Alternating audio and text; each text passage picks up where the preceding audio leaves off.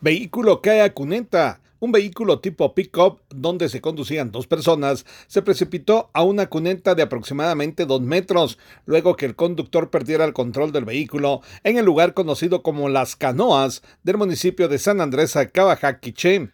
Bomberos municipales departamentales de la estación número 53 se movilizaron al sector a bordo de la unidad RD59 para brindarle atención prehospitalaria a los tripulantes del vehículo quienes presentaban golpes y laceraciones en distintas partes del cuerpo. Fueron estabilizados y trasladados al centro de atención permanente CAP de dicho municipio. Desde Emisoras Unidas Quichén el 90.3 reportó Carlos Recinos, Primera en Noticias, Primera en Deportes.